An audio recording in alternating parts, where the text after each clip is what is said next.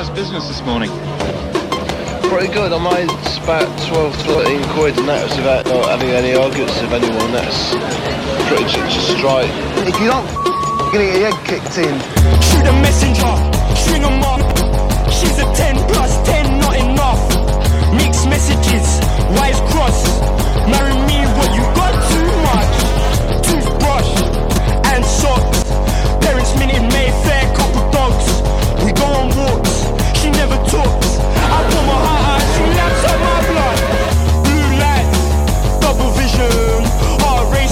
supercars. Two drinks, the room spinning. You're the ace of hearts. High society, kittens. Allergies, I don't like you enough. Block me on your private. Your with us. Nicotine, can't quit it. Down. You stop it out before I. On my arm, and I scream out wow. Nicotine, can't quit it. Two's up, two's down. You stop it out before I finish. On my arm, and I scream out wow. Doorman, let me in the door. Spend all my money, you ain't getting no more wages. Sure,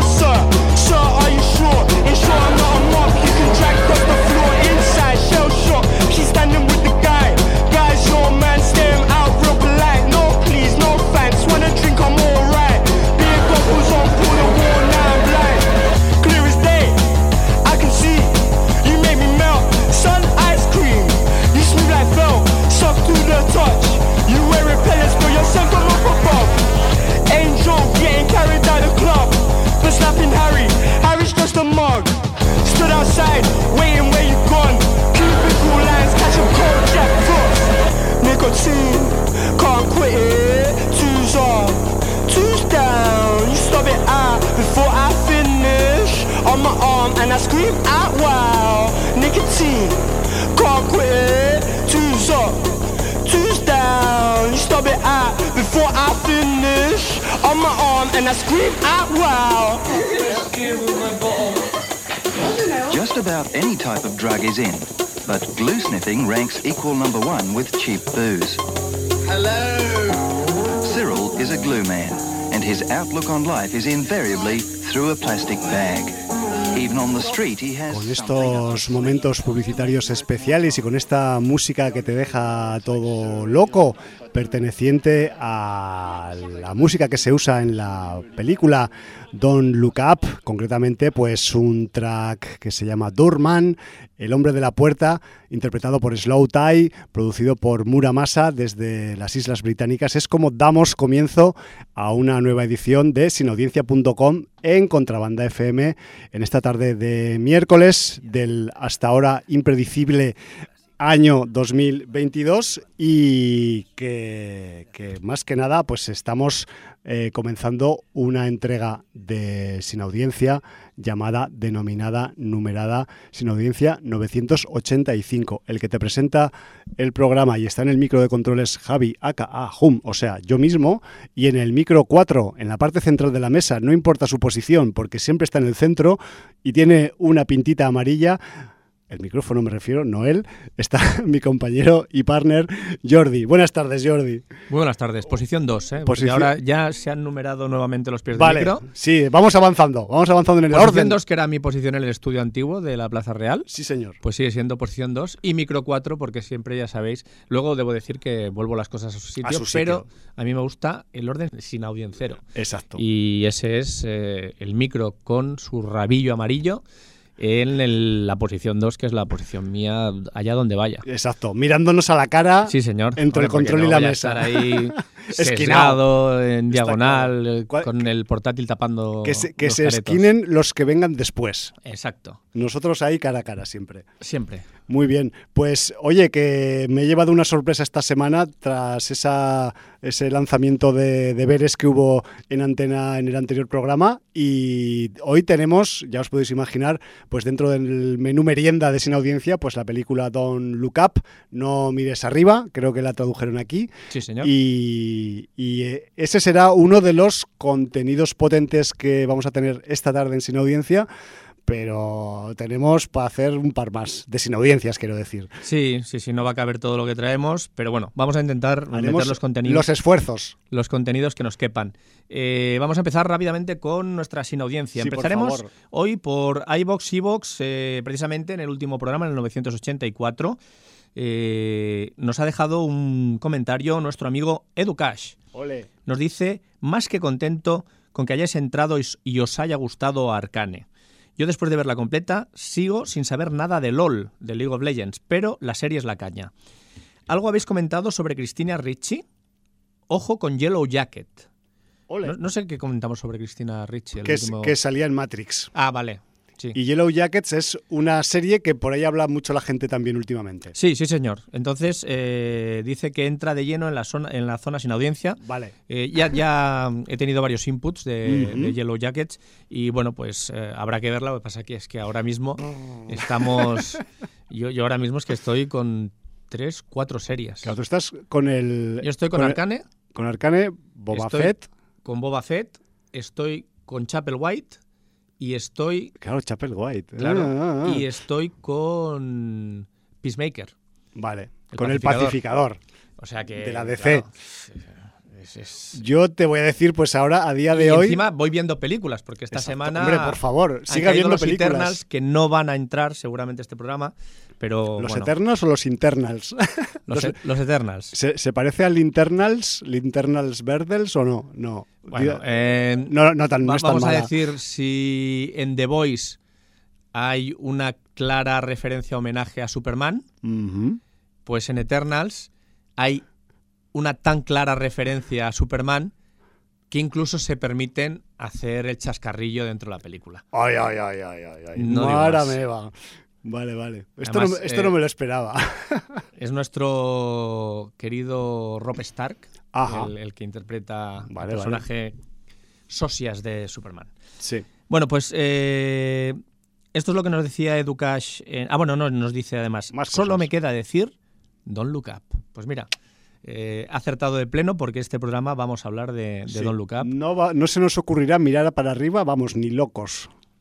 Eh, y luego, pues tenemos eh, en el libro de visitas, por un lado, Orlac, que nos dice, lo traigo fresco. Peacemaker. Veo el primero y me quedo frío. Justo después me veo el segundo y me animo. Con lo cual me trago el tercero, todo de seguido. Y mañana el cuarto, eh, puntos suspensivos, creo que podría ser un fan.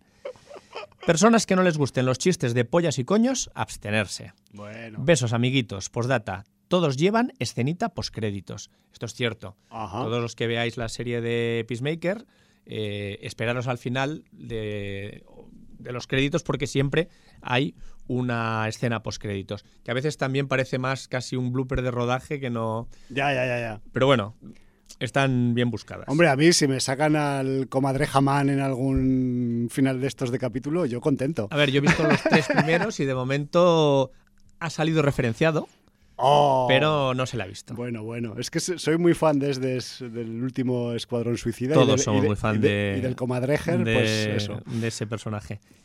Y luego nos dice Chemix, saludos sin audienceros. Vista Arcane y tengo que decir que es simplemente exquisita. Qué animación, qué guion y qué imaginación para construir un mundo totalmente diferente y una genialidad. Muy difícil lo tienen otras series para quitarle el puesto este año como mejor serie de animación y eso que estamos en enero. Ya.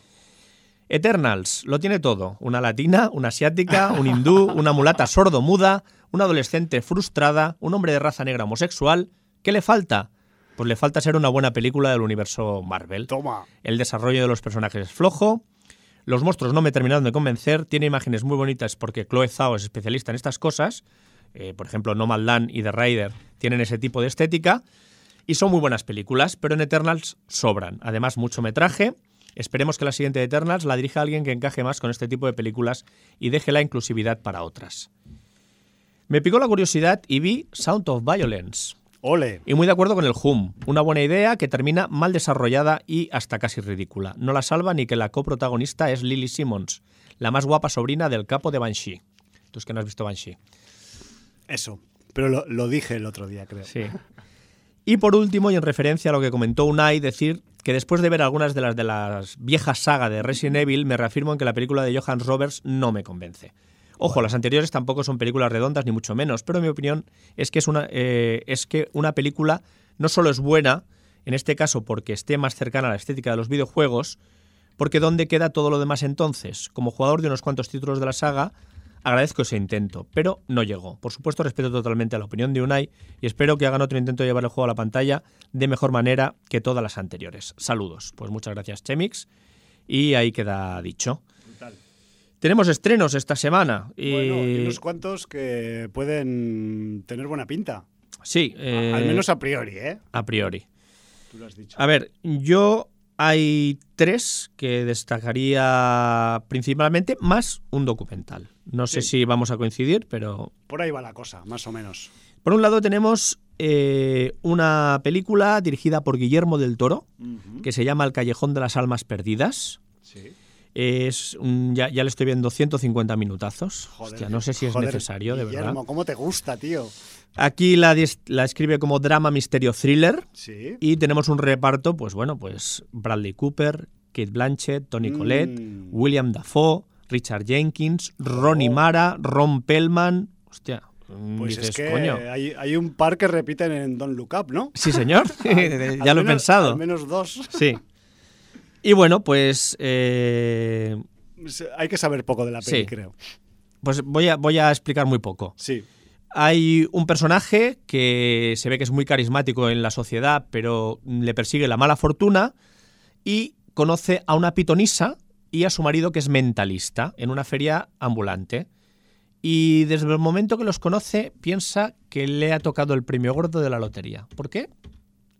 Ahí lo dejamos. Tendréis que ver la peli. Sí, señor. Bueno, yo simplemente voy, no voy a decir nada del argumento, pero sí que voy a dar un par de notas informativas.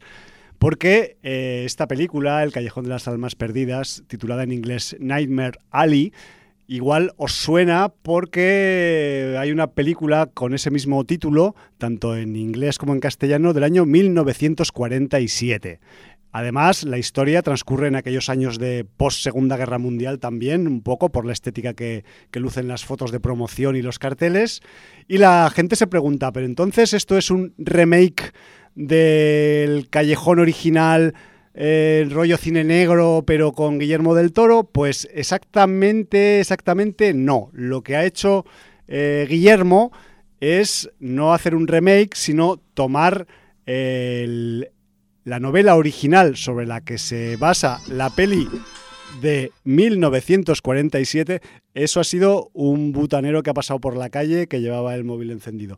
Y, la cuestión es que lo que ha hecho Guillermo pues es, repito, coger el material de William Lindsay Gresham, que es el autor original sobre el autor original de la novela sobre la que se basó la peli de 1947 y lo que ha hecho es pues hacer su versión del libro, ¿vale? No de la película en la que se basó el libro en su momento. Entonces, que sepáis que existe esa película, casualmente también, eh, pues en 1947, con Tyrone Power y con Joan Blondell como eh, cabezas de reparto, que es una peli clásica de cine negro de los años 40 que quizás pues tengáis en la mente. Pues sí, tiene relación, pero no es exactamente direccional.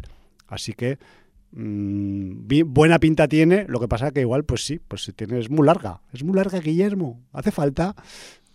Pues bueno, pues aparte del Callejón de las Almas Perdidas, tenemos eh, otra película, en este caso una película de acción, thriller del Reino Unido, dirigida por James Nunn, Sí.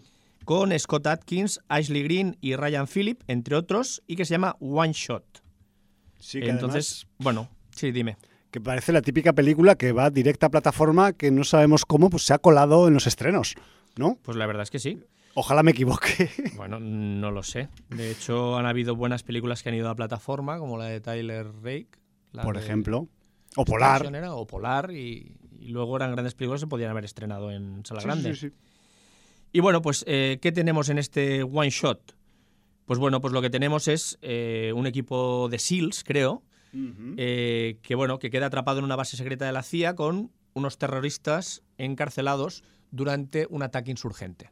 Joder, o sea, chicha, chicha desde el principio. ¿No- ¿Será un distrito apache con los SEALs? Bueno, eh, vete tú a saber. Pero bueno, sí que es verdad que hay un, hay un preso en esa prisión o en ese el- el lugar secreto de la CIA, que es un tal eh, Masu Mansur, que bueno, parece ser que hay mucha gente que lo anhela. Dentro y fuera del complejo secreto de la CIA. Pero bueno, eh, solo os leemos hasta donde se puede leer. Pues esa sería otra de las propuestas. Sí. Y luego tenemos una tercera propuesta, que es Agentes 355. Cuidado con los números, ¿eh? 355, no 155. No. Y de hecho el título original es The 355. Joder, O sea, que bien dice los números en inglés. Yo siempre me 355. equivoco. Eh, es una coproducción entre Estados Unidos y China. Y otra vez es un thriller de acción. Y tenemos aquí a Simon, Simon Kinberg en la dirección. Y un reparto variopinto Jodo. con Jessica Chastain, con Diane Kruger, con Lupita Nyong'o, con Penélope Cruz, Mm. con Edgar Ramírez o con Sebastian Stan. Pensaba que te lo ibas a dejar, pero no, lo has dejado para el final. Acabo al final porque... ¿Cómo voy a dejar al mejor amigo de... Porque de a veces eh, hay muchos datos en las No, fichas, yo no, qué sé, tío. Ahí no se puede fallar. Vale, vale. Y bueno, pues, eh, ¿qué tenemos en estos 355? Pues mm, un arma ultra secreta cae en manos de unos peligrosos mercenarios. Vaya hombre. No se ha visto nunca. No, no sabemos si son rusos o yanquis. Y bueno, pues eh, parece que un agente especial de la CIA, eh, llamada Mason Mace Brown, eh, debe unir las fuerzas con una agente alemana, interpretada por Diane eh, Kruger. Ole. Y bueno, pues eh, al final se juntará un equipo de cinco agentes internacionales. Ahí Bueno. No, cinco- no 355, sino No, 5. Pero bueno, eso- es, esos más, números es más adaptable. serán, serán la formación de, de algo seguramente. Sí, sí, sí. Bueno, yo simplemente quería añadir a tu comentario técnico que eh, Agentes 355 está dirigida por el Simon Kimber, que es un eh, tipo que tiene experiencia como productor eh, ampliamente contrastada. Me refiero que ha hecho también muchas, eh, muchas producciones en películas Marvel, buenas y no, menos, y no tan buenas, de todo tipo, pero que es un poco inexperto como director. O sea, os recuerdo que es el director de X-Men Dark Phoenix, ¿vale? Eso no quita que aquí haya hecho los deberes y haya estudiado y se haya hecho ahí una peli buena. Yo no digo nada. Pero eh, yo al menos le deseo al Simon Kimber que esta peli le quede rollo espías y en clave femenina, mm, como mínimo, como un Powder Milkshake, que nos gustó mucho y que también trataba ese tema, pero de otra forma, quizás un poco más canallesca y un poco más eh, mm, serie B y comiquera. Pero bueno, esta parece un poco más así, eh, estirada, ¿no? Como producción. Y, lo que, y otra de las cosas que quería comentar de Agentes 355 es que con todo este reparto tan espectacular que hay, yo no sé si se van a poner en entredicho los skills actorales de P entre tanta gente que actúa muy bien. Pero bueno, A ver, yo qué sé. Yo sé que no es de tu cuerda, Eh, pero de, yo, de no ninguna cuerda. Yo no considero que Penélope Cruz sea una mala actriz. bueno, es, es discretita. Quizá en sus papeles americanos más, pero yo encuentro que es una actriz que es mm, muy, muy aprovechable. Bueno, La considero una buena actriz. ojalá me equivoque, lo digo públicamente. y además es que solo tienes que ver el nivel actoral de, de muchas otras actrices eh, de la edad de Penélope o por debajo, porque sí que es verdad, si empiezas a mirar por encima de, de la edad de Penélope, sí que hay grandísimas Hay actrices. nivelones. Y, y- y a cuanto más veteranas te vayas, mejor. Pero toda la generación de Penélope hacia abajo, eh, ojalá todas las actrices tuvieran el nivel que tiene Penélope Cruz. Y lo mismo digo de Javier Bardem o de Antonio Banderas. Todos los actores que vienen por debajo, ojalá tuvieran el, nivo- el nivel de Javier Bardem y de Antonio Banderas. Es algo generacional, parece ser. Y de formación, y de que la gente que se va a Estados Unidos se forma como actriz y como actor en Estados Unidos, donde además es Con el decían. método yankee. Es que una, una actriz de Hollywood tiene que saber montar a caballo, saber disparar, saber montar en moto, saber esgrima, bailar, cantar. Lo Sí, sí, tiene que sí. saber hacer todo. Y da igual de dónde vengas. del O espectáculo. sea, da igual que te llames Nicole Kidman y seas australiana, Sí, sí, sí. eh, porque, porque te lo van a pedir igual. Y cogen y lo hacen. Y, y no se les caen los anillos. No. Y se forman y estudian y, y no paran nunca. Aquí so- solo parece que solo teniendo un buen físico y no sabiendo casi ni hablar porque balbucean y, y- y no, no saben decir un, un diálogo pronunciando y vocalizando mínimamente, pues ya está, ya lo tienes todo hecho. Eso y salir en alguna de las televisiones de, de generalistas De a- turno, sí. ahí enseñando los abdominales o, o luciendo escote. Ahí lo dejo. Bueno, pues mm, a ver, o sea, ya te digo que, que Y- evidentemente... Y, bueno, que, que he roto una lanza a favor de Penélope. Por que- supuesto, que- oh, que- se que rompen las que sabien- hagan falta. Sabiendo que, que no, no ha sido nunca de excesivo gusto tuyo. Bueno, yo es que Pero cada uno tiene sus gustos. Todavía ¿eh? estoy esperando ver una peli en la que me agrade su actuación. Bueno, pues pero bueno, está. quizás es que no he visto. Tampoco es las- que veas mucho cine donde salga. No, es más, intento esquivarlo. Sí, pues ya está. Pero bueno, es, es- puede que sean como dos carreras en sentidos contrarios, ¿no? Y, y nunca De, se van a de todas encontrar. formas, yo también reconozco que a veces incluso grandes actrices y actores te pueden despertar cierto rechazo. A mí, a mí por ejemplo, una de las que hablaremos hoy, eh, hubo una época que yo Meryl Streep me, me, me parecía súper cansina. Te cargaba. Me cargaba muchísimo Ya, ya, ya. Y, y reconozco que es que es un pedazo de actriz de las mejores actrices que ha habido. Pues sí. Pero me cargaba y no podía evitarlo. Y bueno, pues eh, a veces tienes animadversión hacia alguien y no es por su calidad, sino simplemente porque Claro, claro. O, no acabas de... o le tienen que acabar de dar un papel que a ti te estimule. También. O sea, acordaos también. del Robert. Downey Jr. haciendo comedias románticas o a cualquiera de estos guaperas que cuando han entrado un poco en la eh, franja de los 40 han empezado es cuando han empezado a hacer pelis interesantes, ¿no? Que antes de los 40 no han hecho un carajo bueno, Mm, Me ha pasado con Vince Vaughn. por ejemplo. Porque Vince Vaughn a mí en muchas comedias me parecía súper cargante y, y ves la de Brawling de In el the 99 Cell Block Block, Cell eh, 99, sí, sí. ese título tan bonito de, de pronunciar, gracias señor Saller. Sí. Eh, Y, y- y, hostia, y es que se te caen las narices al suelo. Partes del cuerpo al suelo, sí, señor. O sea que es que ahí lo dejamos. bueno, Bueno. era solo un comentario al margen por P, porque ya, siempre pero mira, que he sale salido, P- he salido en su defensa sin que sirva de precedente. Eso, a ver, total, esto queda grabado. ya Sí. Nosotros más no podemos hacer ya. Y además Sí. hay una película documental sobre tú la nos vas a explicar más cosas del documental y de la película sobre la cual trata el documental, porque es, eh, es un metacine, es cine dentro del cine. Y tenemos al señor Víctor Matellano, especialista por otra parte en documentales y mejor que se dedique a eso porque las películas que ha dirigido... uf, ¿Has visto alguna de las de ficción? Una, una de vampiras que dirigió... Ah, mira, esa, esa la tengo yo pendiente.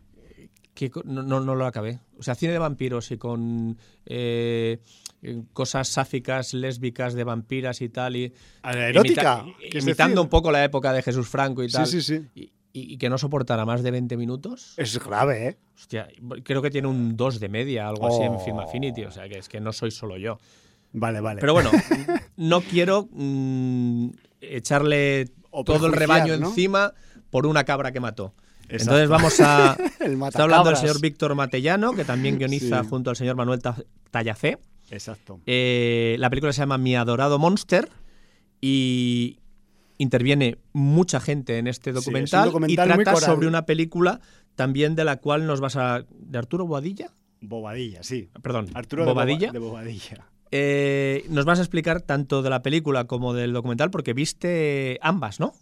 Sí, la cuestión es que eh, esto es una larga historia que al final ha culminado en pues una película maldita, maldita por el proceso de, de facturación que tuvo, ¿no? De- el proceso de producción que tuvo y que esa ese, aura de malditez que, ha rodeado esa película ha acabado eh, generando un documental hablando sobre ella. Entonces, la película es eh, Los Resucitados. Yo la pude ver o padecer, como mejor lo querráis decir, en la, en la edición, creo que fue 2017 de la Semana de Donosti.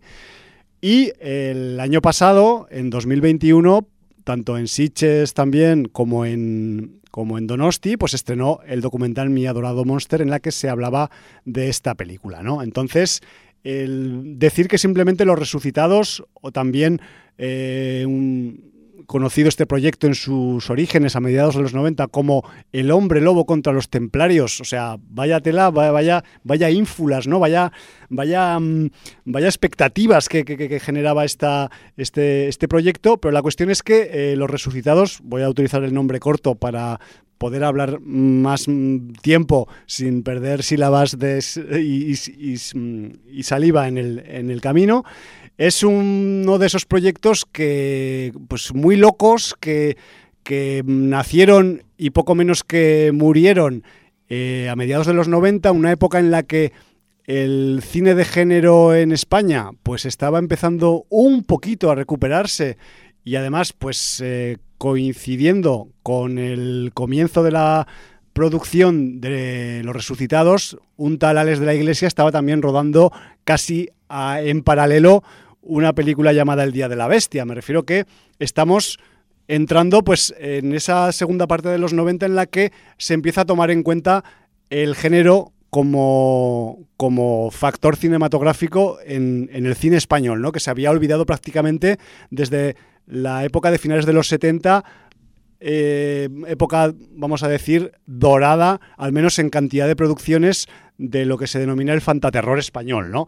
Entonces, eh, Arturo de Bobadilla era un tipo pues que tenía mucho impulso y que, y que pensaba que podía hacer una película pues eh, un poco homenajeando y tomando algunas eh, mimbres e ideas de, lo, de la saga de los templarios malditos del, del señor Osorio y intentó pues eh, llevar a cabo un rodaje, una producción en la que implicaran eh, pues desde personajes de época de películas en las que había participado Paul Naschy con míticos eh, símbolos del cine fantástico como son los hombres lobo y los templarios, ¿no? O sea, una idea muy loca, pero muy audaz y también muy interesante, ¿no? Por decirlo de alguna forma, pero que acabó pues lo primero, eh, tardando 25 años en gestarse, o sea, porque en los 90 se tomaron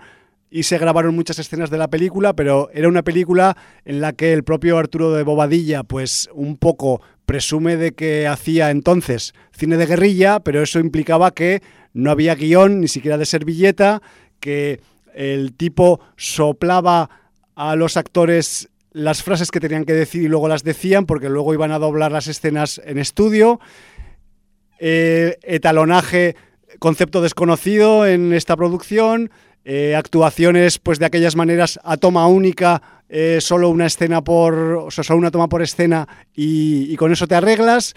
Y, y, claro, pues evidentemente con, con esa actitud de descuido y con ese un poco desconocimiento del método cinematográfico, porque por muy cine de guerrilla que quieras ser, tiene que haber unos mínimos técnicos y unos mínimos eh, logísticos que en esta producción no se dieron. Lo que pasa que, pues en cierta manera, en aquel loco Madrid del año 95, pues eh, se juntaban entre aspirantes a futuros directores y futuros actores y actores consagrados que no se comían un torrao y eh, Arturo de Bobadilla pues un poco eh, hizo suya esta situación, ¿no? Y consiguió meter pues en el reparto de los resucitados a gente como el propio Paul un Paul Naschy en horas bajas bastante bajas, a un ascendente y trepamuros eh, Santiago Segura, pues este, cuando estaba bien gordo, como en la época del, Día de la Bestia, pues también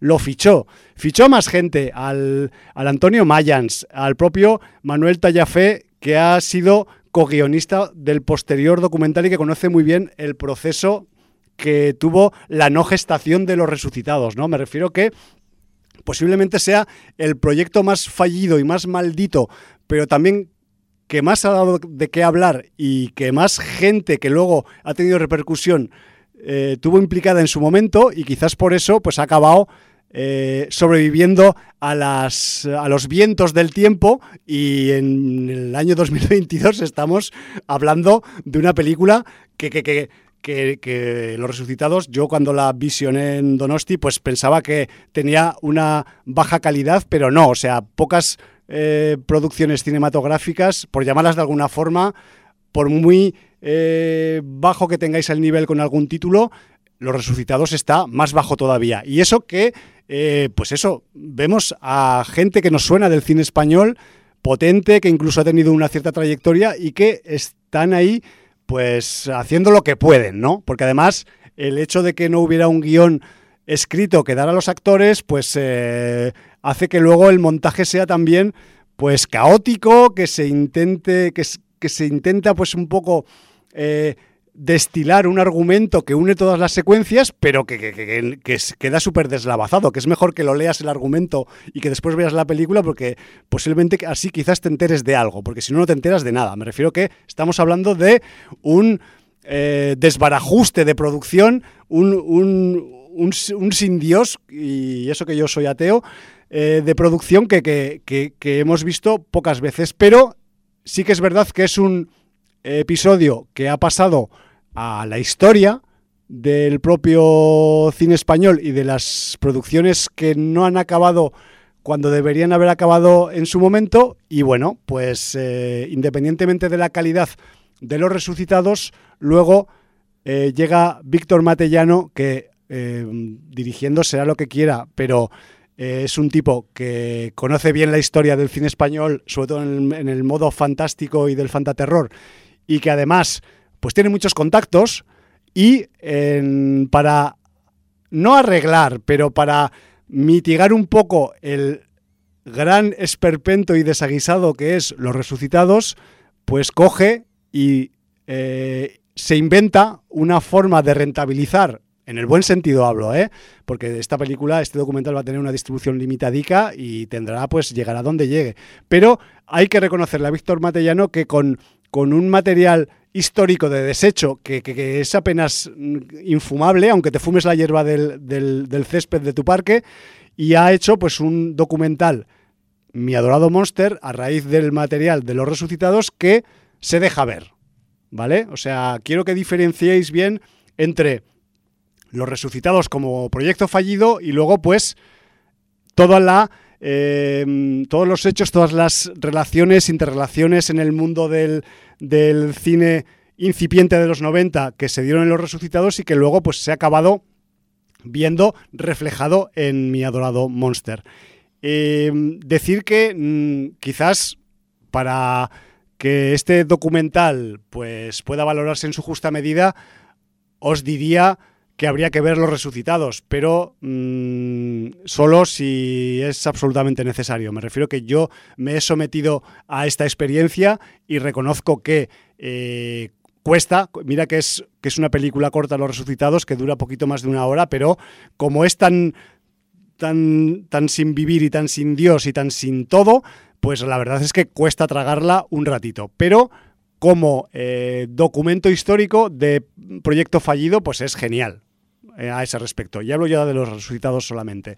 Lo que pasa que, pues eh, con, con Víctor Matellano de por medio, pues Arturo de Bobadilla lo que ha hecho es, pues, eh, recuperar un poco las relaciones con determinada gente que, a la que estuvo tentando para participar en su proyecto de los resucitados y un poco como tratándolo todo con mucho humor y con mucha ironía, pues el propio eh, Manuel Tallafé, que, que, fue uno de los que sufrió este rodaje a mediados de los 90, aquí el hombre se explaya criticando su propio proyecto en el que participó, ¿no? Me refiero que eh, me refiero que el documental de Víctor y, Manuel, pues realmente eh, tiene el suficiente interés tanto histórico como artístico, tiene suficiente humor, el suficiente, el suficiente cariño mmm, para tratar este tipo de material que es en cierta manera sensible, ¿no? Porque no deja de ser un proyecto fallido en el que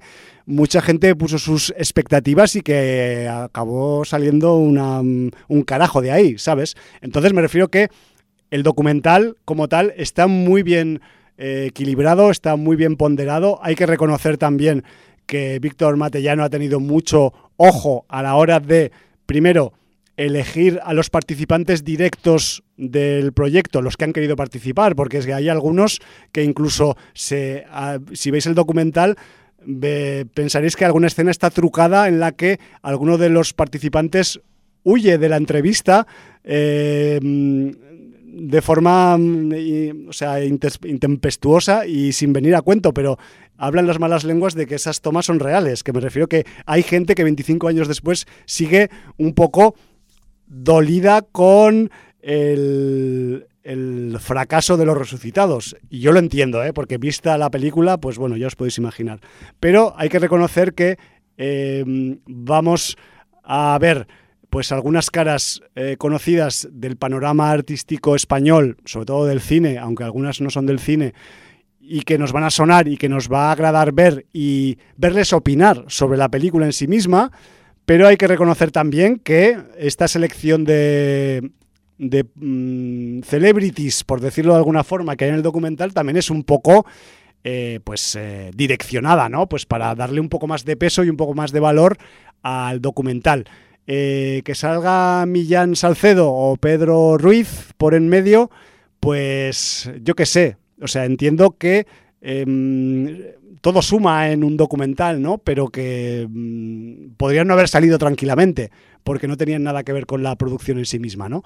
Pero sí que hay otras eh, personas y otros eh, personajes que pululan por el documental Mi Adorado Monster que nos van a sacar una sonrisa, no digo cuáles, porque os tenéis que fijar sobre todo al, al monstruo que persigue, que sigue más bien que persigue Arturo de Bobadilla durante todo el documental. Es un monstruo que va en bambas. O sea, fijaos que el monstruo va maqueado como un eh, que es el monstruo de la portada del documental, que va maqueado como lo, un poco al estilo de los templarios de Osorio, un poco así más de andar por casa, pero si os fijáis en los pies, lleva bambas. O sea, me refiero que ahí hay un, hay un huevo de Pascua escondido detrás de ese monstruo. Entonces, eh, cuando lo descubráis, a mí, pues la verdad es que me, me hizo mucha gracia y eh, yo que había estado todo el rato fijándome en las bambas del monstruo, resulta que el monstruo, pues, eh, es alguien, ¿no? Y,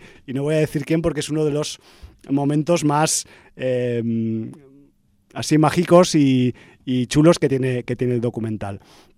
Yo creo que, a ver, o sea, con, con todo el montón de de escombros, que, de forma metafórica lo digo, evidentemente, que, que es el proyecto de los resucitados, pues el, el, documental Mi Adorado Monster es una, un muy buen reciclaje de ese material que, pues, si no se procesa en este tipo de producción, pues seguramente se perdería o quedaría en el olvido, pues porque si no, no hay forma de acordarse de estas cosas, ¿no? Entonces, que sepáis eso, que no es imprescindible ver los resucitados para ver mi, mi adorado monster, pero es recomendable aunque se sufra con ello. Pero mmm, ahí está un poco la decisión en cada uno, en cada una, si hacerlo o no hacerlo, porque claro, es muy importante, creo, para entender el calado de nefastez, me estoy inventando los adjetivos que hay en este proyecto previo de los resucitados para luego pues entender las reacciones de algunos participantes y algunas participantes en el documental posterior 25 años después. Pregunta, ¿en Por qué orden favor. las viste tú? Yo en el orden original. O sea, primero los resucitados y luego el documental. Sí, porque yo creo que ya lo habían un poco, no sé si planeado o si surgió una cosa después de la otra, pero cuando los resucitados salen de DVD, porque está publicada en DVD, pues esto es ya antes de la pandemia, creo que era eso, 2017, y luego, pues el año pasado, que fue 2021, llega el documental. Entiendo que mmm, yo lo vi en la forma cronológica, en la forma, digamos, que, que, es, que es necesaria para valorarlo así, pero claro, entiendo que también ver los resucitados es, es, duro. O sea, me refiero que para un visionador, aunque tengas experiencia y te hayan sangrando los ojos en alguna que otra ocasión, ese visionado es duro. Lo digo porque la mayoría de la gente no es como tú, que se traga todo lo que echan en las temporadas de festivales. Ya. Y entonces normalmente llega primero a este documental de. Ya, de mi adorado. Mi adorado Monster. Y entonces es cuando le entran las ganas de hacerse con una copia de los resucitados y echarle un vistazo. El morbo, eso se llama puro morbo. puro morbo. Entonces la gente está haciendo al revés. Ya, ya, ya. Y entonces, bueno, pues, pero al menos eh, ya saben lo que se van a encontrar pues se y ya tienen el feedback de, de, de, de, la experiencia y lo que se cuenta en el documental. Sí, además... Entonces quizá vean también los resultados con, con, otros ojos. Sí, a ver, yo cuando los vi, o sea, dije, puto, o sea, lo primero que dije, perdona, Josemi, puto Josemi, o sea, por, por programar esto en, en, en la semana, ¿no? Uh, Josemi, un saludo, por cierto. Y, pero luego, claro, luego eh, empiezas a recordar y, y, luego al final, viendo el documental, pues te das cuenta de que evidentemente aquí hay una vinculación con la, con la historia del, del fantaterror ibérico que, que, que, que, es indisoluble ¿no? y, es, y es innegable. Y, pero lo que pasa que, claro, que la película sin el documental, pues quizás quedaría un poco cojo, ¿no? Porque en el documental también te, te explican un poco por qué aquello salió así. Entonces tú ves la película como tal, los resucitados, y dices, perdona, ¿dónde está la palangana? Que no sé por dónde voy a explotar antes, si por arriba o por abajo. Pero luego viene la explicación histórica y dices, bueno, es que es normal que saliera así. O sea, porque eran los 90, era todo muy loco, la gente interpretaba el concepto de cine de guerrilla pues como le venía también a cuento y bueno, solo os voy a decir que en, en esta producción de Los Resucitados, o sea, mmm, y esto lo cuenta, es un pequeño spoiler del documental, en algunos sets, en algunas escenas de rodaje, los actores iban en metro al lugar de rodaje vestidos en el metro con el traje de época que tenían que llevar en la película. O sea, no había ni siquiera un sitio para cambiarse. O sea, tú imagínate a Paul Naschi en el 95 en el metro de Madrid vestido como un soldado del tercio de Flandes o una mierda así. O sea, eh, dices, pero esto cómo puede ocurrir? Pues ocurrió, ¿no? Y si no hubiera gente que lo hubiera constatado y documentado, pues, pues no estaríamos aquí hablando de esto, ¿no? Así que eh, con todo el cariño del mundo, tomar este comentario tanto de los resucitados como de mi adorado Monster, pero es un episodio de esos, pues de película maldita, de proyecto acabado tardíamente y de las maneras, pues, pues como cada uno ha podido acabarlas y bueno, pues que, que no deja de ser una historia más dentro del fantaterror y del cine de género español y que, bueno, pues está bien documentarla, faltaría más. Y yo qué sé, y si, y si tenéis mucho, mucho, mucho valor y mucha, mucha, mucha valentía, os reto a ver los resucitados. Muy bien, pues ahí queda dicho. Y ¡Ah! en principio, pues eh, el orden que hará la mayoría de la gente es ver primero el documental Sí. y luego si le quedan ganas Sí. y fuerzas. Y de hecho, pues es que también en el documental también eh, hay algunas escenitas de la película que se ponen en algunos instantes, pues para que se note también el calado técnico, ¿no? Porque además el- los resucitados, y ya con esto acabo y bebo un trago de agua que estoy seco, se rodó con diferentes cámaras, con diferentes tipos de luz, con o sea, formatos, con. O sea, me refiero que, que había un batiburrillo de, de mezcla de, de registros técnicos dentro de la peli que luego el montaje pues hacía que, que eso pues cantara como un coro de canarios, pájaros canarios, quiero decir. Así que bueno, o sea, y ese es una de las mm, de los puntos técnicos chungos que tiene, pero tiene unos cuantos más. Me refiero que, bueno, cosas que ocurren en el cine español. Y tanto. No solo pasan Pes y Javieres. También Bueno, pasan pues- cosas ahí que son tremebundas. Pues vamos a dar un salto, ¿no? Del Mm. cine patrio al cine estadounidense con una película que ha creado, ha creado polémica, sobre Joder. todo ha agitado a la parte más derecha de la derecha americana, porque recordemos que ¿Podríamos decir rancia? Sí, eh, en Estados Unidos hay un bipartidismo entre un partido de centro derecha y un partido de extrema derecha. Ahí. Entonces, eh, Es así. es así, o sea, que ellos no conocen lo que es la izquierda ni lo que Ni el centro en sí mismo. ni el centro en sí mismo. Pero bueno, entonces, bueno, pues eh, dentro de este contexto, eh, lo poco izquierdoso, según ellos que tienen, son algunos actorcillos y musiquillos. Claro. O sea, Los artisteo. el artisteo, lo, lo que vi- viene como herencia de los hippies de los 60 y los Sí, sí, 70, sí, vaya pues de los hippies se pasó al artisteo y eso es lo, lo rojo, lo comunista que queda en Estados Unidos, ¿no? Ya ves. Pues bien, de la mano de estos rojos, Estos rojos comunistas soviéticos, masones. eh, se nos viene una película llamada Don't Look Up, No Mires Arriba, Sí. eh, tras la cual está un, un nombre como el de Adam McKay, Sí. que, Un fiera. que es un fiera, que es un fiera, Un señor fiera. eh, que os sonará además porque eh, hablamos aquí de La Gran Apuesta, Sí. una película que yo creo que es imprescindible para que todo el mundo entienda lo que pasó con la economía en el año 2007. Sí, señor. eh, la famosa crisis de la subprime, ¿no? Muy bestia. ese Además, eh, el señor Adam McKay es un, un tipo que siempre se rodea de unos elencos de actrices y actores supercorales, nombres muy conocidos, eh, además gente de muchísimo nivel, o sea, ya, Sí, sí, sí. ya lo hizo en, en Los Amos de la Noticia, ya lo hizo posteriormente en El Vicio del Poder. eh, y bueno, pues ahora en No Mires Arriba mm, lo vuelve a hacer, lo vuelve a repetir y, y, bueno, nos trae un reparto, además mm, de dirigir la película, él guioniza y la historia la coescribe con un periodista llamado David Sirota. Eh, y, y entonces, bueno, pues tenemos un guion original. Eh, original porque no está basado en ninguna novela ni en una historia antes escrita, aunque bueno, mm, vamos a desvelar poco de la trama, pero la trama tampoco es que sea un dechado de originalidad. Bueno, es, Eh, es- es más lo que o sea, ocurre alrededor de claro, la trama, ¿no? Exacto. El suceso en sí es una cosa que ya hemos visto antes, En unas cuantas veces, sí. eh, pero la manera en que se trata ese fenómeno es lo que le da la enjundia a la Y película. la ¿no? originalidad, sí, señor. Hemos hablado de, de la dirección, del guion, de la historia. Tenemos una música, eh, un score eh, efectuado por el señor Nicholas Brittle, que está muy bien. Una fotografía muy efectiva del señor Linus Sangren. Y un reparto, eh, bueno, pues ¿Pa qué? eh, brutal. Mm, Bestia, es un reparto bestia.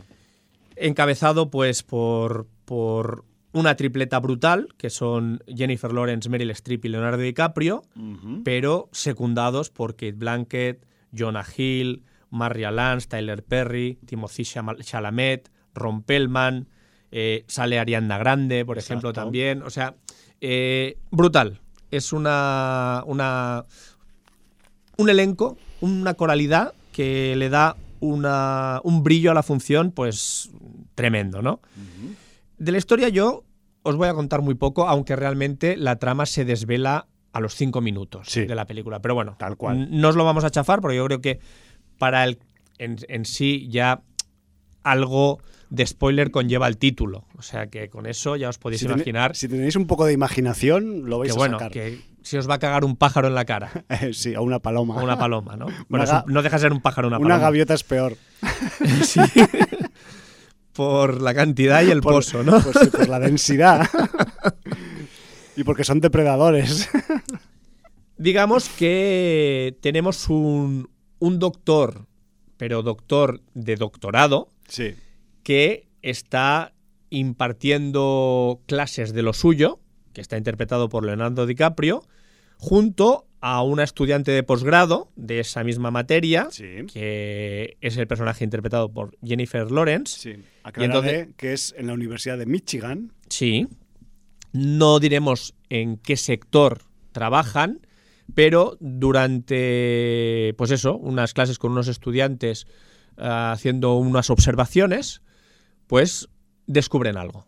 Descubren algo muy importante. Muy importante. Y muy chungo a la vez. Sí. Y entonces, bueno, pues eh, ese descubrimiento tan importante puede afectar a toda la humanidad. Sí, sí, sí. O sea, es un descubrimiento a escala Entonces, Planetaria. ese descubrimiento a escala global, eh, ¿qué va a pasar? ¿Cómo se lo van a tomar las autoridades, los medios. los medios, la población y qué impacto social va a tener? ¿Van a ir las cosas como nos imaginamos que van a ir o no? Porque además este descubrimiento chungo implica una cuenta atrás. Estamos diciendo ya muchas Sí. cosas. Pero eh, esto, este dato creo que es importante para valorar cómo impacta o cómo mm, afecta esta, este descubrimiento en todas esas facetas que tú acabas de, de enumerar, ¿no? Autoridades, medios de comunicación, población en general y, y también redes sociales, ¿no? Sí, porque digamos que como es algo eh, que va a ocurrir en un lapso de tiempo concreto, hay que tomar medidas. Sí. Porque si no se toman medidas, las consecuencias pueden ser catastróficas. Sí, de hecho, pues podría ser una metáfora de muchas otras cosas del mundo real, Correcto. desde cosas que van a más largo plazo Eh, cuando tienes un deadline, o te pones las pilas o, O te- estás, o te pilla el estás jodido. Entonces, sí, sí. bueno, pues eh, esto es lo que pasa, pero a nivel global.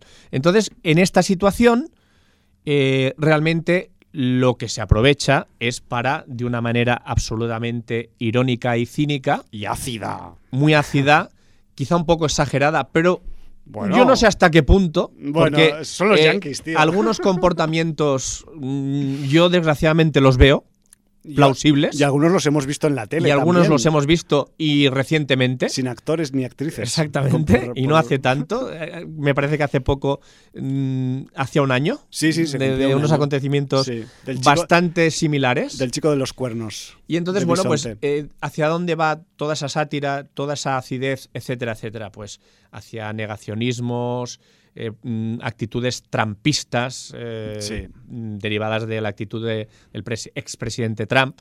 Me refiero a gente con un, una cerra- cerrazón mental, eh, pero con candado y con seis pasadores. O gente que está simplemente inmersa en un mundo en el que solo se rige por las actualidades de las redes sociales. Eh, gente que no le importa nada más que su egocentrismo y, y lo que tiene alrededor sin importarle lo que pasa en la puerta de al lado. Gente que busca beneficio a cualquier precio y en cualquier situación, sea la que sea. Correcto, gurús de la tecnología, nuevos grandes empresarios que sueñan con planes eh, milagrosos para conquistar el espacio.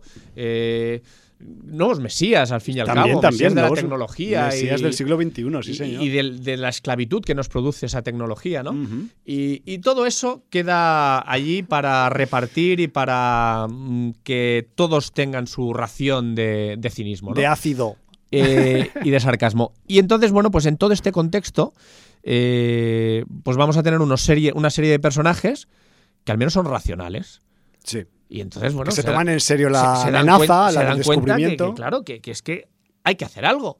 Y hay que ponerse las pilas y, y hay que Y reaccionar. además es tan obvio, o sea, cuando cuando sí, cuando- es tan obvio que cuando no dan crédito a que nadie se lo tome en serio. Claro, cuando, cuando conozcáis la razón por la que se mueve el argumento de no mires arriba, diréis, hostia, pero es que esto es- dos más dos, o sea, aquí no hay, no hay discusión posible. ¡Uy, que no hay discusión! Espera, póngase a la cola usted, mire, ve todos estos que vienen aquí a contar sus problemas al talk show, pues usted va el último y en los últimos cinco minutos cuando la gente ya se está cambiando de canal.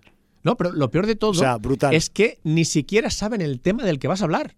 Ya, ya, ya. Se, se piensan que vas a hablar de, bueno, algo relacionado De- de- con de tu eso, de tu campo de tu campo especialización especialidad, y ya científica, está. sí. Entonces piensan, pues no, pues yo qué sé, se ha descubierto un nuevo horóscopo o fiuco. Sí, el, el- el horóscopo 13, ¿no? Sería. Sí, señor. Vaya tela. Eh, yo durante una época dejé de ser escorpio y pasé a ser ofiuco. Ya ves. Yo conozco algún ofiuco Fue, fue- también. fue- fue de los afectados. De hecho, alguno llegó a llamar a su disco 13. Ah, Tengo un colega rapper que. Precisamente. Ma- sí, manda un saludo a Majestic de Burgos, que es un tipo que se vio influenciado también por el Ofiuco. Fue, por uno lo de los afectados. Sí, sí, Vale, sí, pues totalmente. Nos, nos juntaremos. de hecho, ya te digo que le llegó a poner a un disco, no le puso Ofiuco, pero le puso 13. Es que de hecho, de hecho, eh, yo con. A ver, no creo en los horóscopos, ¿eh?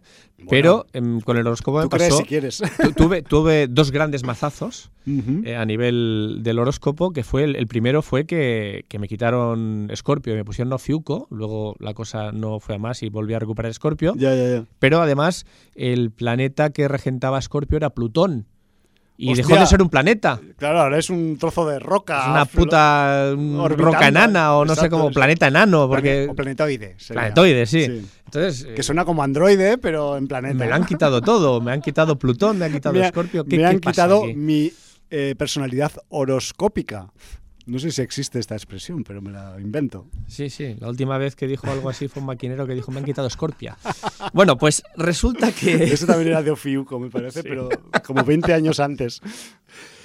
Entonces, bueno, pues eh, la verdad es que la película está muy bien interpretada. Eh, actrices y actores están todos geniales.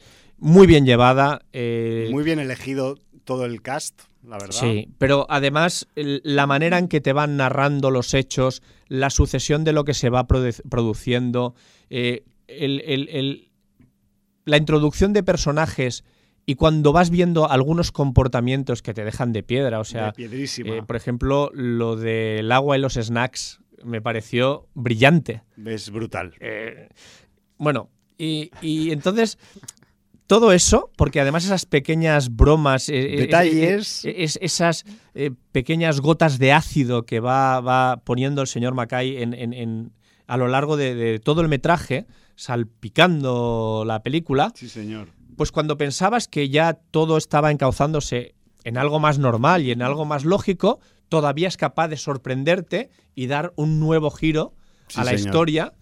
Y incluso cuando ya piensas que has llegado al final, todavía es capaz de darle otro giro a la historia todavía más inverosímil y más de, de- de- de- de- de juego de, mago tramposo, pero sí, sí, sí. to- to- que puedes aceptarlo. cual. y todavía hay uno último, o sea, por favor, hay dos escenas postcréditos. Hay una escena postcréditos al principio de los créditos, Sí. pero hay otra al final, final, final, que yo no la llegué a ver porque no me esperé hasta el final de los créditos negros. Sí, digamos que esto lo hemos estado comentando antes de empezar el programa, porque yo sí que llegué. Y es una escena muy breve, pero ya me la ha comentado Javi y ya, ya la tengo presente también. Sí. Entonces, mm, bueno, pues muchísimos guiños, es casi un huevo de Pascua esta última Está, escena. está lleno todo de huevos de Pascua, además en el argumento también. Y, y bueno, pues eh, la película es muy redonda, muy divertida, muy disfrutable. Sí que es verdad que eh, son 140 minutos, pero mira que siempre abogamos por las películas de 90-95 minutos. Aquí, en este caso, no se me hicieron pesados. No, y además yo creo que es necesaria para contarlo todo, porque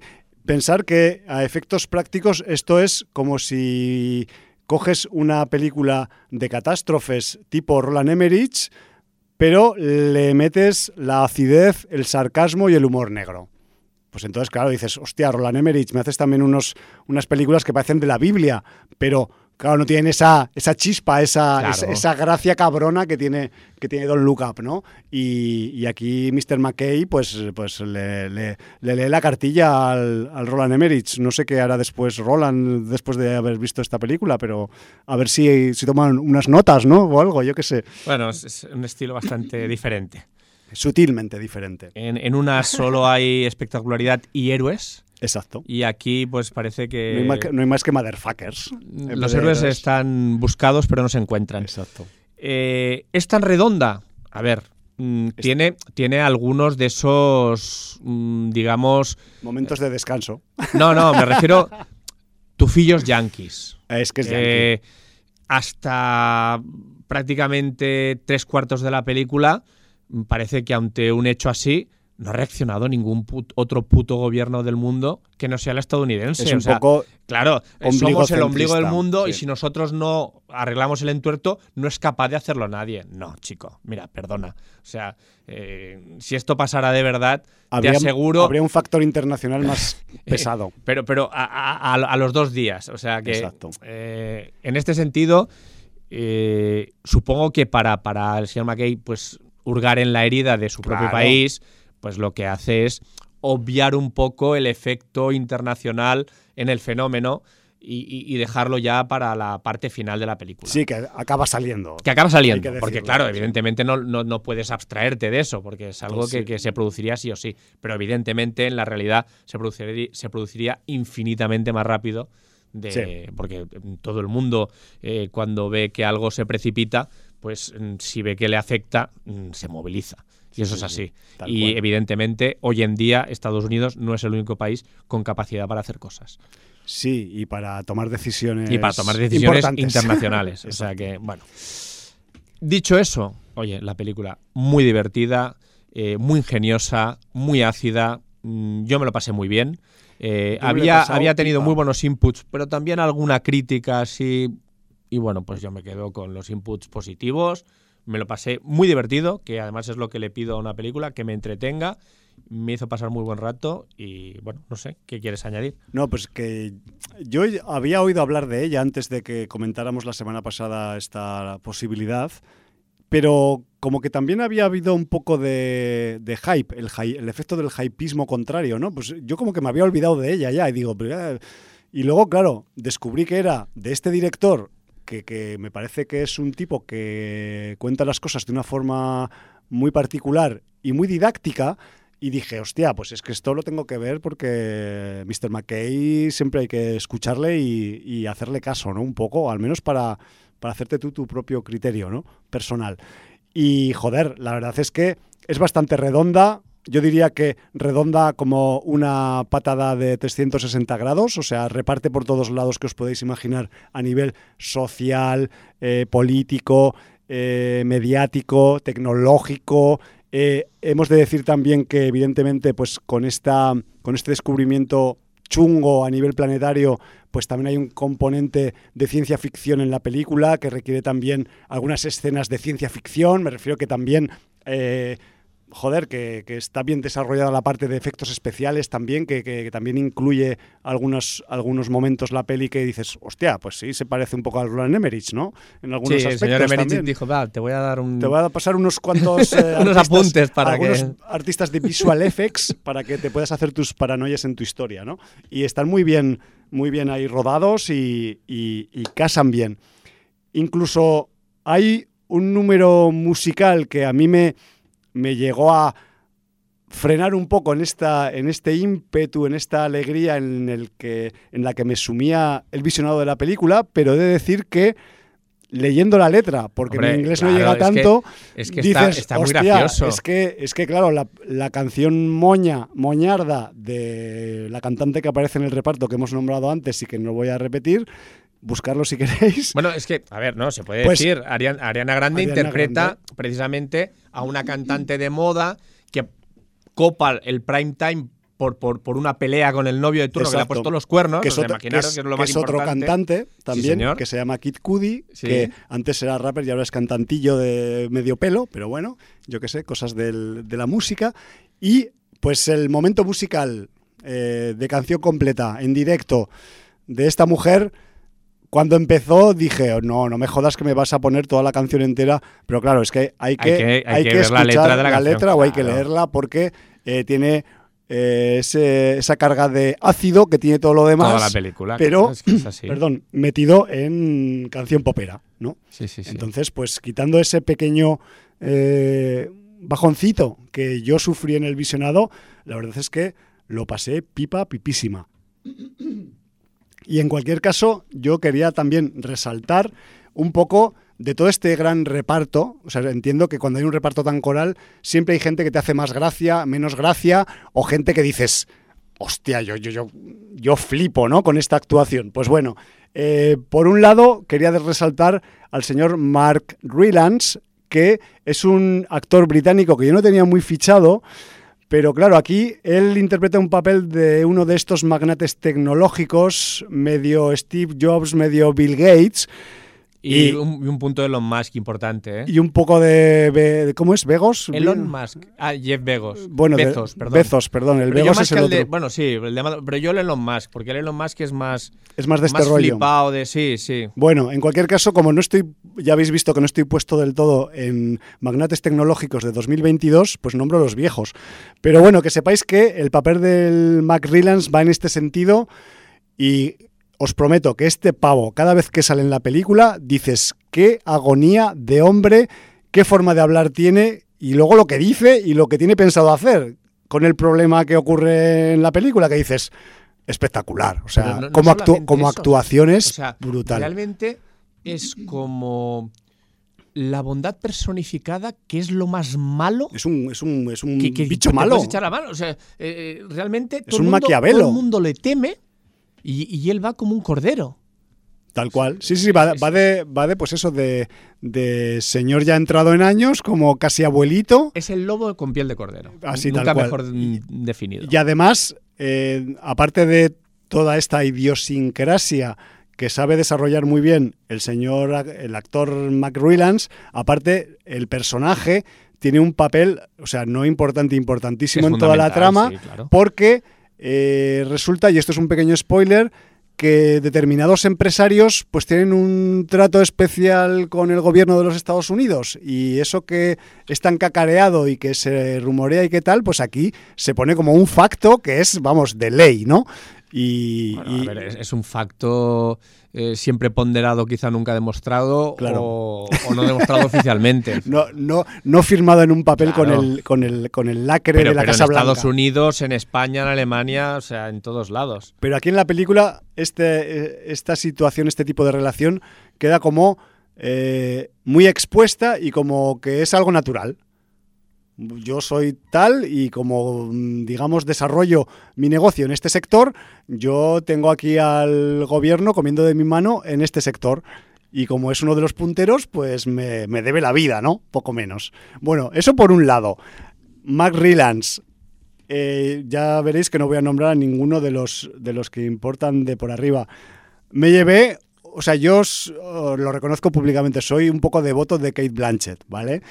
Entonces, otro personaje que da bastante grima en algunos momentos en, en- en esta función, Está pero, brutal. pero está espectacular también. Sí. O sea, de hecho, ella, eh, Kate Blanchett, eh, tiene su papel más relacionado con la parte de los medios de comunicación, hace de... no- Presentadora, no creo que es un spoiler, pues sí, hacer una, una, una presentadora de estas que es que es star, ¿no? De su, de su medio y de su talk show y ese rollo, talk show mañanero, como Susana Griso, pero en yankee o pero más elevado.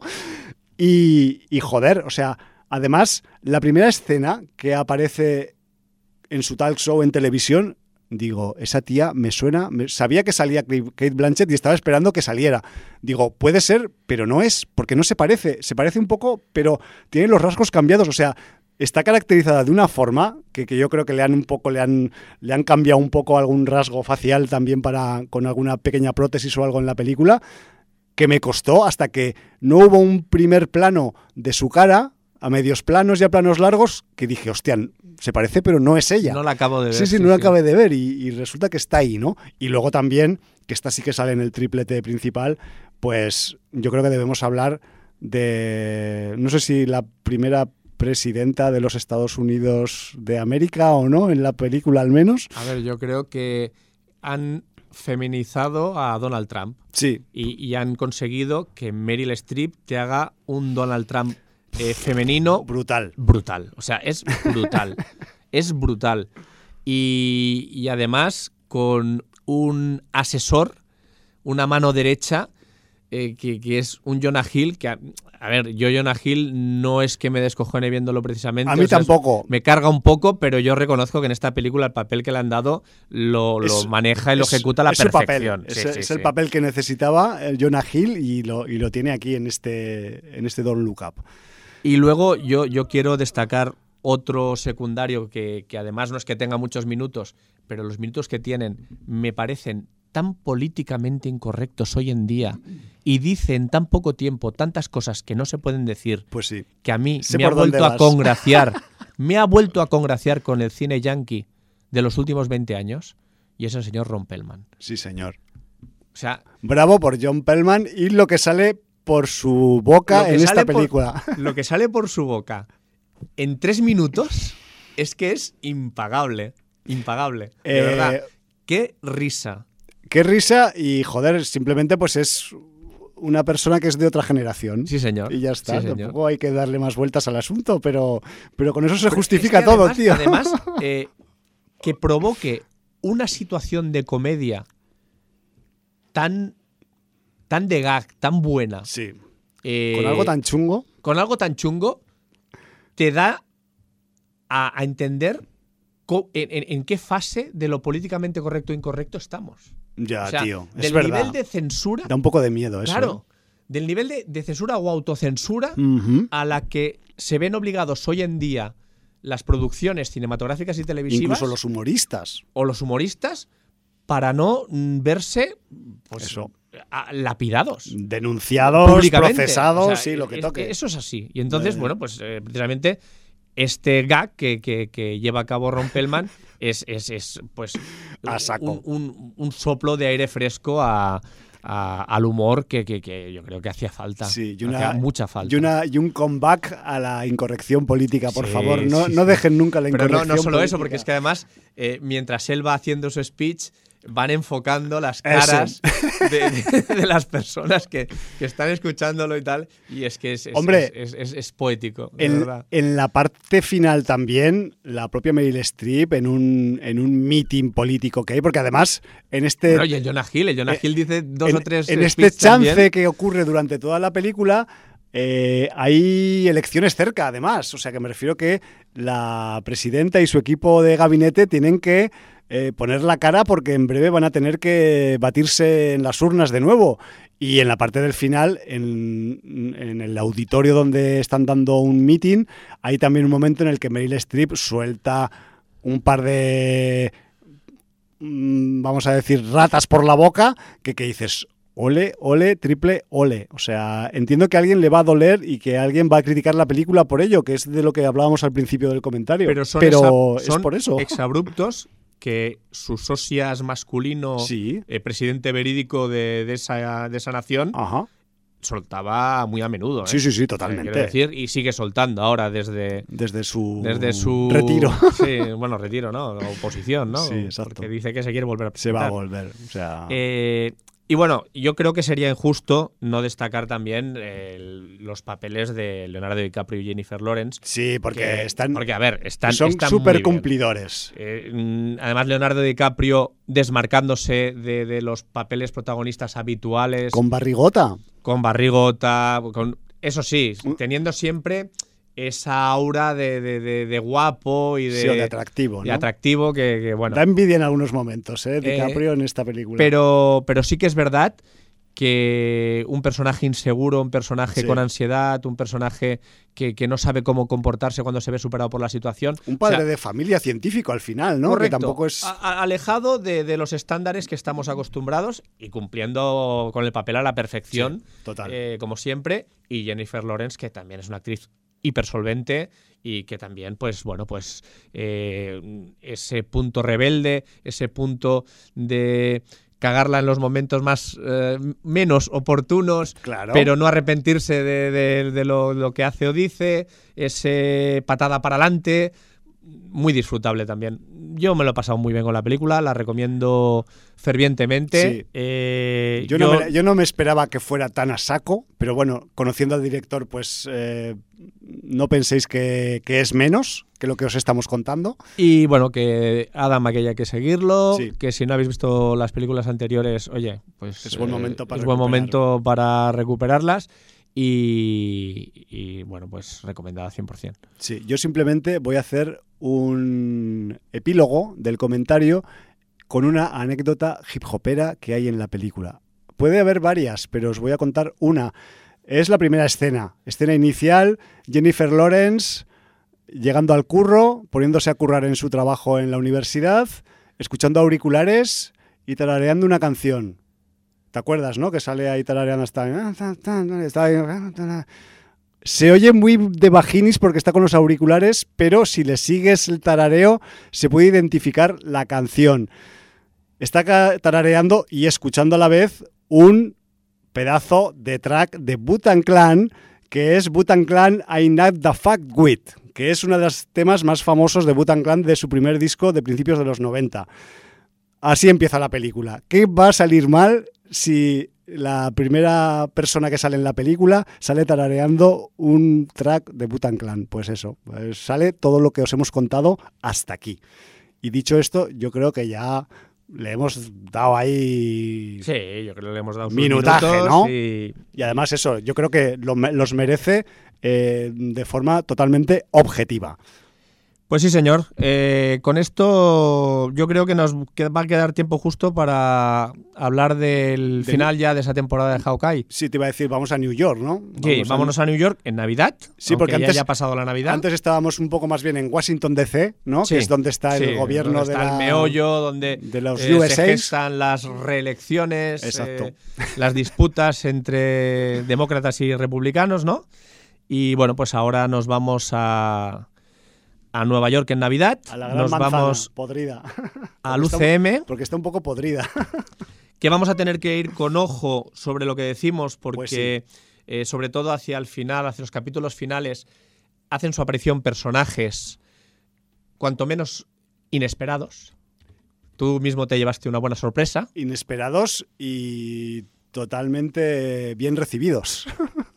Porque además, eh, personajes, uno de los cuales viene de la etapa no UCM de, de las series Marvel. de las series Marvel. Sí, porque yo, si te digo la verdad, Eh, esta- Yo no sé si llamarla etapa Netflix. de héroes de calle. Sí, de los héroes callejeros, un poco que engloban pues a toda esa a toda esa carpeta de personajes, ¿no? En la que estaban Daredevil, el Castigador, eh, pues también Jessica eh, Jones, Jessica Jones, Luke Lu- Cage, Luke Cage, eh, Puño de Hierro. Puño de Hierro, en fin, toda esta tropa, ¿no? Que, que, claro, pensando en que siempre en el Nueva York de los negocios sucios, pues hay un determinado tipo de perfiles de personaje, pues claro, eh, tanto Hawkeye como su discípula en esta miniserie de seis capítulos, pues eh, tenían una probabilidad alta, si querían los guionistas, claro, de cruzarse con alguien que hubiéramos visto o tratado en esta época de héroes callejeros, ¿no? De Netflix, que, ya pasó pues hace unos cuantos años. Y, y es un sorpresón, es un sorpresón porque de si la miniserie, porque claro, seis capítulos hay que llamarla miniserie, ¿no? Eh, tenemos que los tres primeros mm, te introducen un poco en el, en el fregado del meollo de la miniserie, pero luego eh, en la segunda parte de la serie, del 4 al 6, en el 4 y en el 5, en las partes finales de los dos capítulos, aparecen dos personajes inesperados, uno en el 4 y uno en el 5, que van a condicionar completamente el final del argumento y que van a hacer un capítulo 6 explosivo, que además no es esperado, al menos bajo mi humilde mirada de, de, mm, de espectador del MCU, que, al que le faltan algunas entregas de las recientes que ha habido en el cine, y dices, jodo, pues mola, ¿no? Mola. Yo lo he pasado bastante bien, muy a pesar de toda la carga navideña, lo comentábamos antes de empezar el programa, que tiene la serie, porque la serie ocurre del día, vamos a decir, 21 al 25, aproximadamente de diciembre de este año pasado que ya se ha acabado.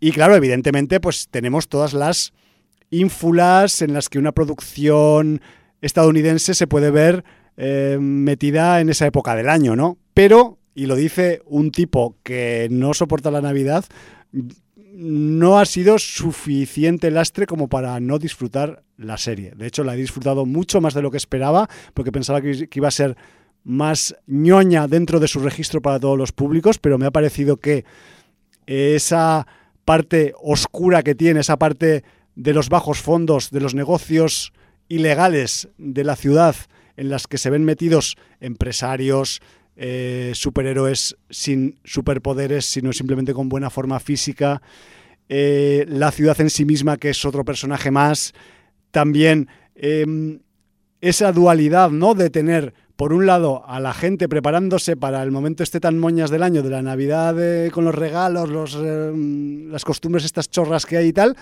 pero a la vez gente zumbándose la pandereta por la noche en mitad de Manhattan, destruyendo algunos lugares emblemáticos que son muy típicos de esta época, y dices, pues oye, yo compro, Compro, ¿no? compro y también, aunque puedan parecer en algunos momentos un poco el punching ball o el o el eh, desahogo cómico de la parte de los malos de la función, compro a los chandaleros también. ¿Vale? O sea que me refiero Bueno, que- es, es una banda muy de bajos fondos, Claro. neoyorquina, o sea... y, y eh, que es gente que puede funcionar además, eh, gente que llega a Nueva, Nueva York procedente de la inmigración europea del Este. también. Y, y bueno, eh, es- que reco- recordemos que, que personajes como Black Widow o, o Hawkeye están en Los Vengadores como apoyo logístico, Sí. pero evidentemente si no tienen cerca a un Thor, a un Iron Man, a un Capitán América, a un Hulk, a una Visión, a una Wanda, eh, ellos eh, por sí mismos no se pueden enfrentar a un Ultron, a un Thanos. Mm, Entonces, no pueden. Claro, ellos para seguir impartiendo justicia, pues son un poco lo que decíamos, justicieros callejeros. Están más a la altura de un Daredevil, de un Punisher, de un Luke Cage. Tal cual. Eso es así. De hecho, Luke Cage va mejor pertrechado Sí, porque- para según qué cosas. Porque ha salido de un experimento. Correcto, que, también, que- y- que- que no, que no jode halcón, ¿no? Sí. Eh, tomando esto como punto de partida, yo enlazo mucho la, la- la serie de Ojo de Halcón con la de eh, Halcón y Soldado de Invierno. Sí. ¿Por qué? Porque no deja de ser una buddy movie, una buddy serie en este caso, no sé si está bien dicho. Bueno, lo, pero inve- lo inventamos. lo inventamos. nosotros, ya está. Y, Es más convencional, no es tan arriesgada como, como Wanda o como Loki, eso está claro, pero es muy entretenida. Sí. Es Y muy entretenida. Y tiene- quizás a esta no le ha afectado el parón COVID y quizás por eso ha quedado, al menos argumentalmente, más redondica. Sí, pero yo la, la equiparo mucho porque si quitas la sorpresa del quinto y sexto capítulo Sí, a nivel de villano sí a nivel de personajes mm, y te quedas con, con la villana mm, que ha tirado toda la serie, Sí, es muy pareja a la de Halcón Muy- ¿sabes son muy voy, paralelos, no? son muy paralelos. Muy sí, paralelos. Lo veo, lo veo. Muy paralelos. Lo que pasa es que ese plus. Soy así porque el mundo me ha hecho así. Exacto. mm, Yo no quería ser mala, no sé, me traicionar. Sí, sí, sí. Muy, que, muy, muy similar. lo que pasa es que ese par de eso, apariciones estelares, pues Claro. la- lo pone todo muy para arriba. Sí, porque además en el- creo que es en el capítulo 4 hay una aparición estelar de una pariente, Sí, de. de Una pariente de al- alguien. De alguien que es pariente de alguien, sí. alguien que es en pariente el de alguien, Marvel. que tú no has visto la película de la que viene, Pero me la imagino. pero en la película de la que viene no está tan bien. No está tan suelta en ese No, personaje. No jodas. Aquí Oh. está suelta, está Es que- irónica. Es que, me ha molado. me ha- Está, su, está rollo, brutal. su rollo me ha molado. y ya Está está. No, no voy a decir qué actriz es porque entonces lo desvelo. No, no, no. Pero está brutal. A mí me ha gustado muchísimo más el rollo que lleva. Ajá. eh, de desidia, de, de desgana, pero que es capaz de hacer lo que es capaz de hacer alguien de sus Y características. sarcasmo, muy sarcástica. Muy sarcástica, saco. eh, Casi parece que venga de, Don't Look Up. El acentillo, Sí. eh, todo. O sea, me ha encantado. Y, y realmente eh, en la película en, la que la vimos no estaba a ese nivel. Yo Tan creo que, que se ha hecho mucho más con el personaje. Ya ves. No sé si también el guion aquí le ha, permitido soltarse más. Y, y bueno, pues realmente a mí me ha gustado mucho. Y evidentemente, pues la aparición del capítulo 5 que te deja pues con el culo torcido. Y ojiplático. Y además interpretada por el actor que tiene que interpretar ese personaje. Y no- y ningún otro yo más. creo que no va a ser ningún otro más. Y, y así lo ha visto el señor eh, Kevin Feige, porque si no, no lo hubieran escogido a él. Está claro que ya han pasado unos añitos de. Porque han pasado unos añitos y tanto, sí, sí. Y, y bueno, pues me congratula que esté de vuelta, no puedo decir otra cosa. Y además, ese personaje que no vamos a decir su nombre, aquí, en esta serie, miniserie, le llaman por su mote por el que se le conoce. en no por su nombre de pila y apellido. Exacto. Correcto. Y Sí. además, eh, otra sutil diferencia que hay con otras de sus anteriores apariciones en otras series de este personaje del submundo de New York que hay en el universo Marvel, también tiene el aliciente de que lo vemos repartiendo. Bueno, ya lo habíamos visto repartiendo, ¿eh? Pero, hostia, yo creo, yo creo que aquí ha repartido un poco más. Sí, pero tú acuérdate. eh, bueno, es que no voy a decir. No, no lo digas, no muchas lo digas. pistas, pero yo me acuerdo una escena con una puerta de un coche. Vale, sí. Hostia. Pero me refiero que igual aquí ha estado más rato. Bueno, sí. O es más larga la escena Sí, de- porque sí. es como una es como no es una escena, es una, una consecución de escenas que igual pues no sé, queda todo más imbricado, más más como que me lo recordaba como yo Bueno, lo claro, es leía que la, en los la- la cómics, gente ¿no? que lo leíamos en los cómics en los 70, en los 80, lo recordamos como un personaje brutal y que cuando repartía, repartía. Repartidor con la mano abierta, Joder. además. Y que no te pillaras a mano abierta. No, no, no, no, porque bueno, te, te pone la cabeza del revés o te la arranca en un momento dado, pero bueno. Sí, sí. Pues, eh, a ver, con estos mimbres yo puedo decir que es, me ha parecido una serie muy disfrutable y me ha parecido que han introducido muy inteligentemente el personaje de Kate Bishop, Sí, que señor. además la, la Stenfield lo ha dotado de una vivacidad y de un, de un dinamismo. Es cumplidora. Sí, sí, no, sí. No, no se, no queda cargante. Que, pod- No. que un personaje de este nivel podría quedar un poco así como discípula y un poco resabidilla de, de decir, oye, niña, te voy a meter una flecha en la nuca cuando te des la vuelta, ¿sabes? Yo entiendo que, igual que el Tom Holland ha entrado muy bien en el Spider-Man. Eh, yo creo que la Hailey Steinfeld ha entrado muy bien en, en Kate Bishop y, y los veo en un futuro desarrollo del UCM Sí. pues muy presentes. No, y aparte, pues también por la parte, digamos, veteranista de la cuestión, ya sabemos que el Jeremy Renner es un tío cumplidor y que le, le da ese matiz un poco taciturno a todos sus registros, bueno, con el percal que tiene aquí como para no ser taciturno, ¿no? A ver, a ver, Este argumento. Sí, sí, no. O sea, eh, el personaje de, de, de, de Ojo de Halcón, pues eh, te, te viene de, de un problema. eh, digamos que sale de un pozo y se mete en otro. Sí, así, tal cual. Claro, o sea. mm, De marrón en marrón. yo no sé si se puede explicar, pero Un bueno. enmarronado. Clint Barton pierde a su familia en el lapso Sí. y a sus hijos. Si familia pierde a la mujer y a los hijos. O sea, es uno de esos desgraciados que muere uno de cada dos, pero él pierde cuatro. Sus tres hijos y su mujer. Está agafado. Está agafado, sí, señor. Y eh, luego pierde a su mejor amiga. Y luego, por suerte, cuando se mm, reinicia el lapso al cabo de cinco años, recupera a, a sus hijos y a su mujer. Entonces, bueno, eh, por una parte sí que eh, recupera parte de su vida, tiene una deficiencia física Sí, señor. a raíz de la le- última película de Vengadores, Que le marca un poco. que le marca un poco y marca un poco la película también, y tiene una parte, digamos, de su conciencia, pues con remordimientos por no haber podido hacer algo que quería hacer en lugar de otra persona. Ya. Y entonces, pues eso también hace que, que él lleve pues una especie de, de peso Una en, carga. en el alma, sí, una carga. Una carga moral, tío. y bueno, pues Está claro. mm, de alguna manera es, es un, lo que dices tú, es un personaje pues con un pozo y con una carga que, que, bueno, que, que durante toda la película trasciende. De hecho, eh, la marca que le deja perder a toda su familia en el lapso hace que aparezca otro personaje en su vida. Los lectores de los cómics saben quién es. Claro.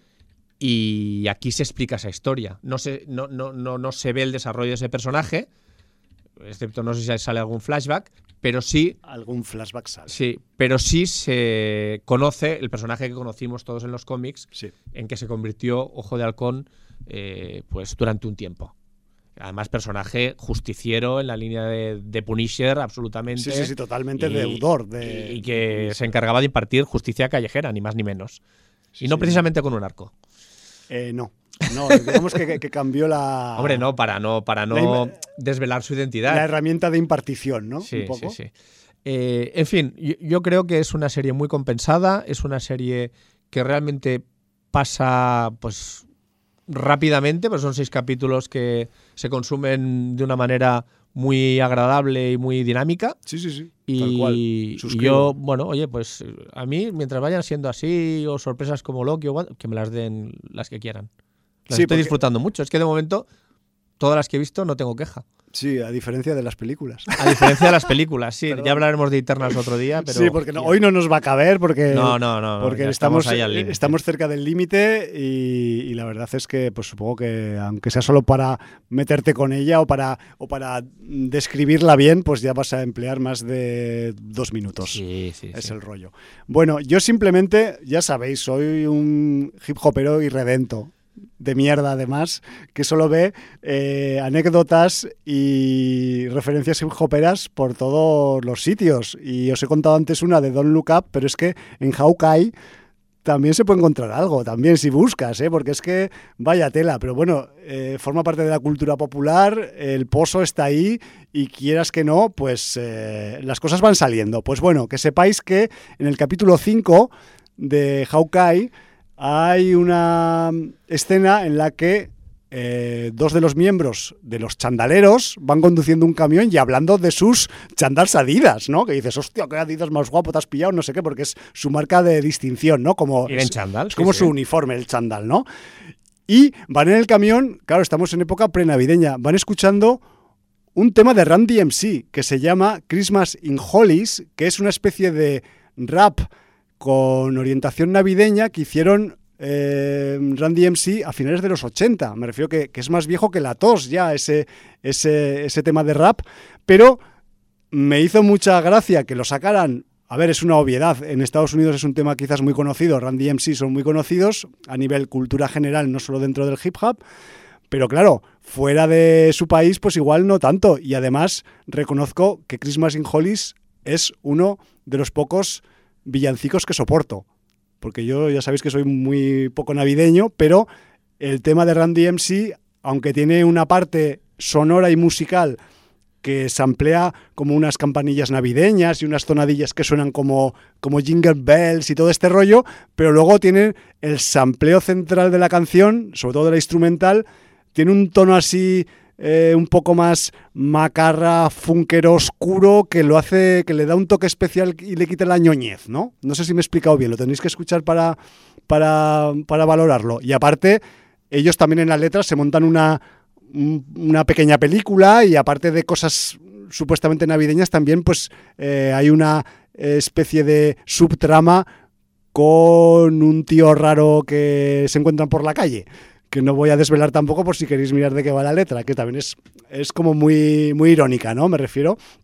Entonces como que me hizo bastante gracia que, que apareciera ahí, ¿no? El, el, Christmas in Hollies. Y bueno, pues yo que sé, que sepáis que los chandaleros, a pesar de que podrían no pesar mucho en la trama de Hawkeye, pues forman parte del, de esa de, esa, de esos grupúsculos de baja estopa que hay en el crimen más o menos organizado en el submundo de esa ciudad y que, bueno, pues ellos hacen sus trapis. De hecho, Jordi, creo que deberíamos, no sé si queda algún comentario más, decir también que tenemos a, como jefe o como uno de los cabecillas de los chandaleros al actor Alex Paunovic, que lo vimos en Snowpiercer también. Sí, que sí, era no. del jefe de los mecánicos del sí, Snowpiercer, pues aquí es eh, un poco uno de los cabecillas de, de los chandaleros de a pie, ¿no? de los que manejan un poco pues esos transportes ilegales, esas vainas que hacen ellos para, para los negocios de sus jefes, ¿no? Uh -huh. Porque evidentemente ellos tienen un jefe o unos jefes que pues se van a tener que ir descubriendo conforme pasa la trama. Así que con este comentario un poco hip hopero chandalero, pues yo no sé si ya nos estamos pasando del tiempo, tío. Bueno, tenemos que despedirnos. Eh, decir además que para que veáis hasta qué punto el amor rapero y hip hopero de, de Javi es el que es. Eh, hemos empezado el programa de directo tarde porque hemos tenido una disertación de 10-15 minutos sobre sí, rap hip hop entre él y yo antes de empezar el programa. Sí, o sea, que casi la podíamos haber emitido. La podíamos también. haber grabado y haber hecho una especie de afiche al distrito Apache de ayer. Exacto. Para pues para oyentes deseosos. Sí. ¿no? bueno, pues. En fin, ¿con qué nos vamos a despedir? Toca el momento de irnos. Yo, como no sabía si iba a entrar Hawkeye o no, pues tenía en la reserva, en la recámara, más temas de, la, de los temas cantados o rapeados en su defecto que aparecen en Don't Look Up, pero viendo y constatando que hemos podido hablar de Hawkeye, a mí me han gustado mucho a nivel musical a algunas de las canciones de los títulos de despedida de la serie, uh -huh. que son los títulos de crédito que criticábamos o comentábamos no, que bueno, se criticaron que en su sí, momento porque, no, porque su autor David Aja sí, no cobró derechos exacto de... pues que sepáis que en el capítulo 5 en concreto a mí el tema me gusta un montón así que si os parece nos vamos a despedir con este y si queréis autohaceros un spoiler con los títulos de crédito, cuando acaban los títulos de crédito que son así animados, con sombritas, que se ve el skyline de la ciudad y tal, al final, final del todo, encima del skyline de los edificios, se denota una especie de figura. Esa figura tiene que ver con la parte del final que os hemos comentado de la serie. Y es una figura evidentemente humana y pertenece a algún personaje de esos que no podemos decir que aparecen en la parte final de Hawkeye. Yo no me había dado cuenta hasta el capítulo 5, pero igual estaba desde el capítulo 1 ahí puesto, pero yo no me había fijado. O sí, o simplemente lo han puesto para el capítulo 5. Lo miraré en casa cuando, cuando llegue a, a Mikeli y pueda, y pueda revisar un poco el capítulo. Así que, con la tonadilla de despedida de Hawkeye, nos marchamos hasta la semana que viene por donde hemos venido. Valar Morgulis. Motherfuckers de Don't Look Up o de Hawkeye. You're a mean one, Mr. Grinch. You really are a hero. cuddly as a cactus. You're as charming as an eel, Mr. Grinch. You're a bad banana with a greasy black peel.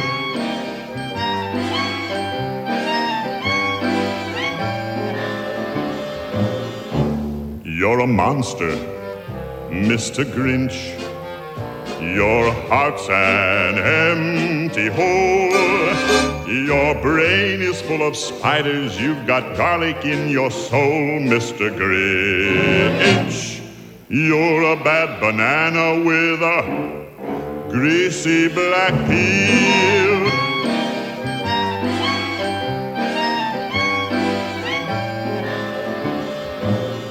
You nauseate me, Mr. Grinch, with a nauseous super nos.